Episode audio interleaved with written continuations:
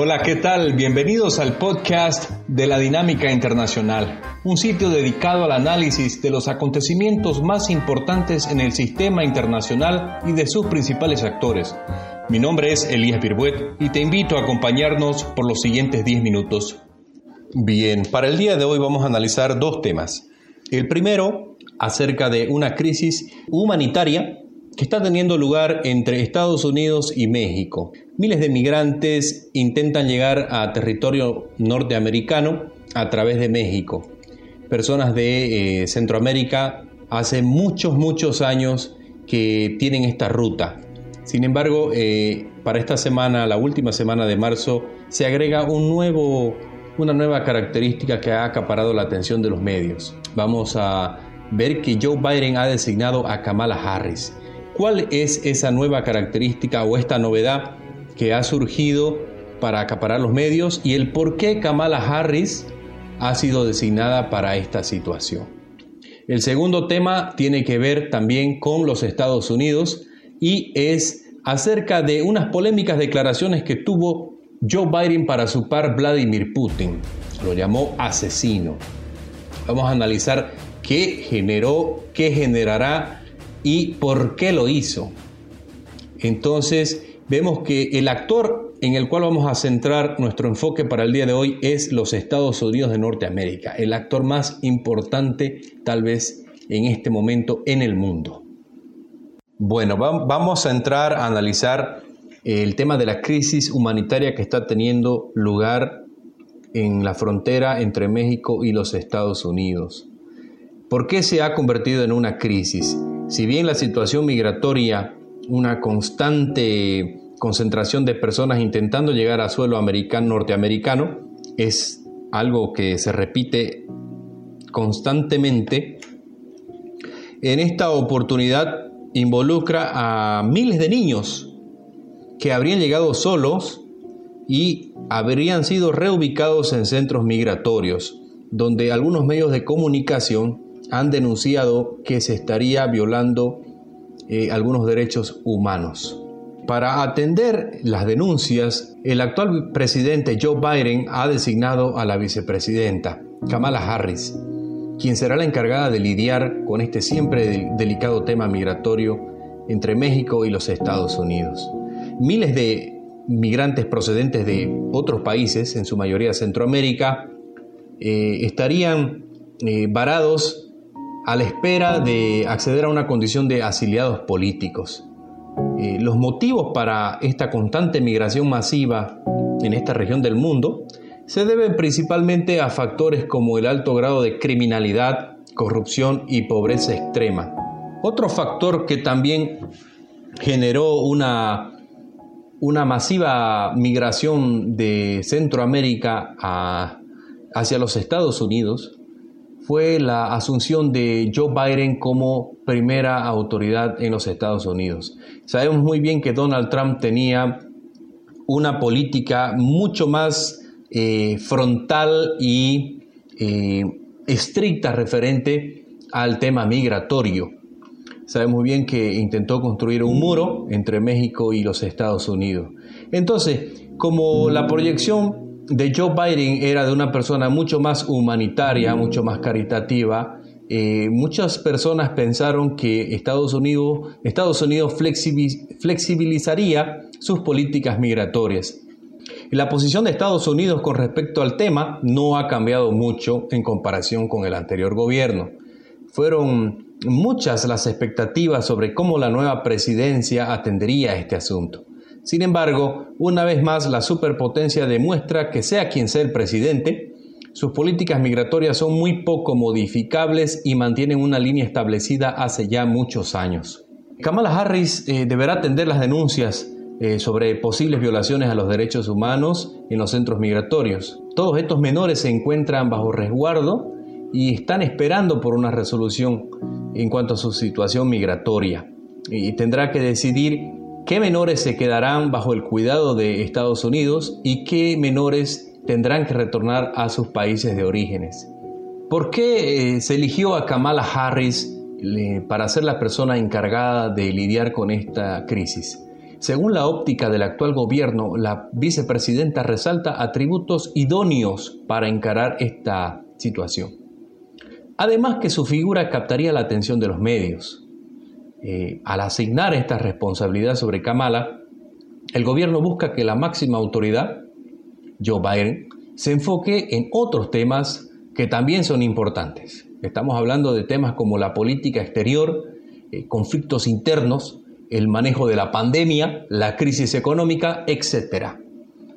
Ahora, ¿qué puede, qué escenario se puede presentar para Kamala Harris? En primer lugar, la figura de Kamala Harris eh, acaparará la atención de organismos internacionales. El desempeño y manejo de esta situación es muy importante para ella. Veremos su capacidad de negociar con actores del sistema internacional, y de encontrar soluciones a problemas de nivel mundial como lo es el tema migratorio. Entonces, eh, su desempeño podría ayudar a acrecentar su imagen como líder mundial, eh, dando un gran impulso a su carrera política y su proyección hacia una participación más activa en la política internacional. Hablando de política internacional, nos vamos introduciendo a un tema un poco más intenso, las fuertes declaraciones del nuevo huésped de la Casa Blanca, Joe Biden, sobre Vladimir Putin tensionaron rápidamente la relación diplomática entre dos superpotencias. ¿Qué fue lo que dijo para que muchas personas quedaran impresionadas y hasta un poco angustiadas de pensar en una nueva guerra fría? Biden manifestó públicamente que creía que Vladimir Putin era un asesino y que pronto pagaría las consecuencias por haber intentado intervenir y alterar el resultado de las elecciones democráticas estadounidenses. Esta declaración hizo que el Kremlin llame rápidamente a su embajador a consultas.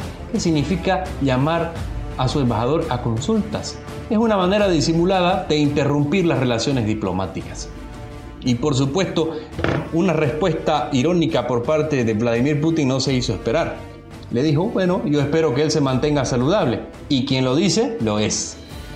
Con un tono de burla, eh, la autoridad rusa se manifestó como si fueran niños jugando a la política exterior. Pero más allá de toda la tensión causada a raíz de un intercambio discursivo entre las máximas autoridades de Estados Unidos y Rusia, ¿qué es lo que está haciendo Joe Biden? ¿A quién le habla? Eh, bueno, observamos un claro mensaje de Joe Biden a Rusia, pero también está dirigido a todo el sistema internacional. La imagen proyectada en su campaña electoral como de una persona de avanzada edad, sensata, demócrata, pacifista y tolerante, eh, no significa debilidad. A él y a su equipo no le temblará el pulso ni dudarán expresarse duramente cuando se trate de hacer prevalecer la posición y la fuerza norteamericana en la política internacional. Pero, ¿por qué se dirige directamente a Rusia? Bueno, Rusia es un país al cual Estados Unidos siempre lo ha manejado como una competencia, un rival en la arena internacional. Y a pesar de que el fin de la Guerra Fría dejó como ganador a Occidente, en los últimos años vimos una Rusia más protagónica, recuperando áreas de influencia, con una remontada en la carrera armamentista. Adelanto en, el área de ciberseguridad, ciberataques, intervención militar directa eh, en países como Siria, donde tiene aliado.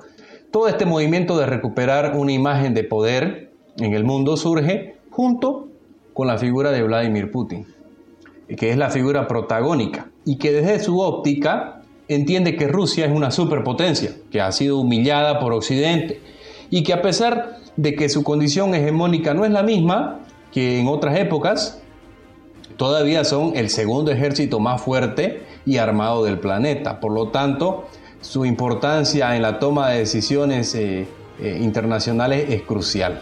Eh, los diferentes conflictos surgidos en los últimos 15 años ha estado protagonizado por un despliegue, una demostración de fuerza arremetidas militares rusas, que están señalando que se encuentran muy vigentes y están cuidando y recuperando espacios geopolíticos importantes. En la carrera armamentista eh, de la superpotencia Rusia hizo avances significativos como aumento de misiles con capacidad avanzada eh, para esquivar escudos ante misiles, eh, mucho más misiles de largo y mediano alcance y mejoró y aumentó su arsenal nuclear. Bueno, hasta aquí pareciera que no hay muchas cosas nuevas, pero surge una característica propia del presente siglo. Hay un área que ha mejorado muchísimo y que parece hoy tomar mucha importancia. Estamos hablando del ciberespacio. Miles de ciberataques perpetrados desde Rusia hacia y dentro de los Estados Unidos dejaron al descubierto la vulnerabilidad de los sistemas norteamericanos. Inteligencia de Estados Unidos señaló categóricamente que Rusia trató de hackear las elecciones pasadas para intentar ayudar a Donald Trump, quien abiertamente se ha manifestado muchas veces como admirador del mandatario ruso, además que tiene negocios e intereses en ese país. Estados Unidos en los últimos años ha estado más concentrado en guerras contra el terrorismo, descuidando tal vez otras áreas de importancia como la ciberguerra. También ha tenido una política exterior un poco confusa, contradictoria entre, entre lo que decía Donald Trump y el establishment de la nación norteamericana. En resumen, las declaraciones de Biden están dejando claro los lineamientos de su política exterior. No tiene posturas sumisas a otra figura o mandatario, sea quien sea el país que represente. Está buscando aumentar sus esferas de influencia y está buscando escenarios donde poder exhibir su poder, su fuerza militar y sus avances. Estas son características propias de la superpotencia, ¿no? Ellas siempre necesitan estar mostrando eh, su capacidad armamentista, su capacidad de influir en otros actores en el mundo. Entonces, como vemos que se están armando hasta los dientes, podemos decir que viene una nueva guerra fría o algún enfrentamiento bélico entre Rusia y Estados Unidos. Bueno, a pesar de estos discursos, que causan una tensión diplomática y que ha escalado el nivel de tensión en los últimos años entre Rusia y Estados Unidos, las probabilidades de que ocurra un escenario como un conflicto eh, son mínimas, aunque no podemos decir imposible, ¿no? Tampoco podemos hablar de una nueva guerra fría, eh, ya que los escenarios, las características y la, y la época eh, son distintas. Hoy por hoy ambas potencias mantienen canales abiertos de conversación de manera fluida y tienen muchos trabajos conjuntos en diferentes áreas de la ciencia, en especial la parte eh, del desarrollo espacial, estaciones espaciales de cooperación internacional, el avance nuclear, etc. Lo que sí podemos esperar es una respuesta proporcional por parte de Estados Unidos, a Rusia, ¿no? En, esferas del ciberespacio, eh, injerencia política en sus aliados, va a buscar aprovecharse espacios eh, donde influir, donde ha descuidado un poco Rusia, entonces, y también vamos a ver que Estados Unidos aumentará su capacidad armamentista. Va a destinar recursos para encarar esta ciberguerra, que este sí viene a ser un conflicto declarado y vigente entre ambos actores y otros como China en la arena internacional.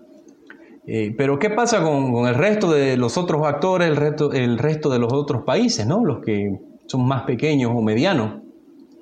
El rol será de intentar convertirse en mediadores y no convertirse en daños colaterales, como lo hace Alemania, que muchas veces ha servido de un intermediario entre Rusia y Estados Unidos para que lleguen acuerdos y tratados que beneficien a la seguridad mundial eh, de todos. Eh, a ningún país mediano o pequeño le conviene estar en medio de un conflicto entre superpotencias. Eh, un ejemplo clarísimo es Siria, Crimea, que son regiones donde bueno, hay una situación de ingobernabilidad y en el caso de Siria es una situación de guerra catastrófica. es una lucha hegemónica que abarca todas las áreas y esferas finalmente está sostenida por el poder económico, condición que, en caso de un enfrentamiento bélico, eh, dañaría a Rusia y Estados Unidos. Entonces, otros actores eh, aprovecharían esa situación. Por lo tanto, ni Rusia ni Estados Unidos eh, quieren y prefieren evitar un conflicto más allá de, un conflicto discursivo o inclusive el ciberespacio. Y de esta manera vamos finalizando el podcast de hoy, donde tuvimos como principal enfoque a los Estados Unidos de Norteamérica. Eh, una, un problema directamente con América Latina, el problema migratorio, y luego con otra superpotencia como lo es Rusia en el escenario internacional. Mi nombre es Elías Birwet y será hasta una próxima oportunidad.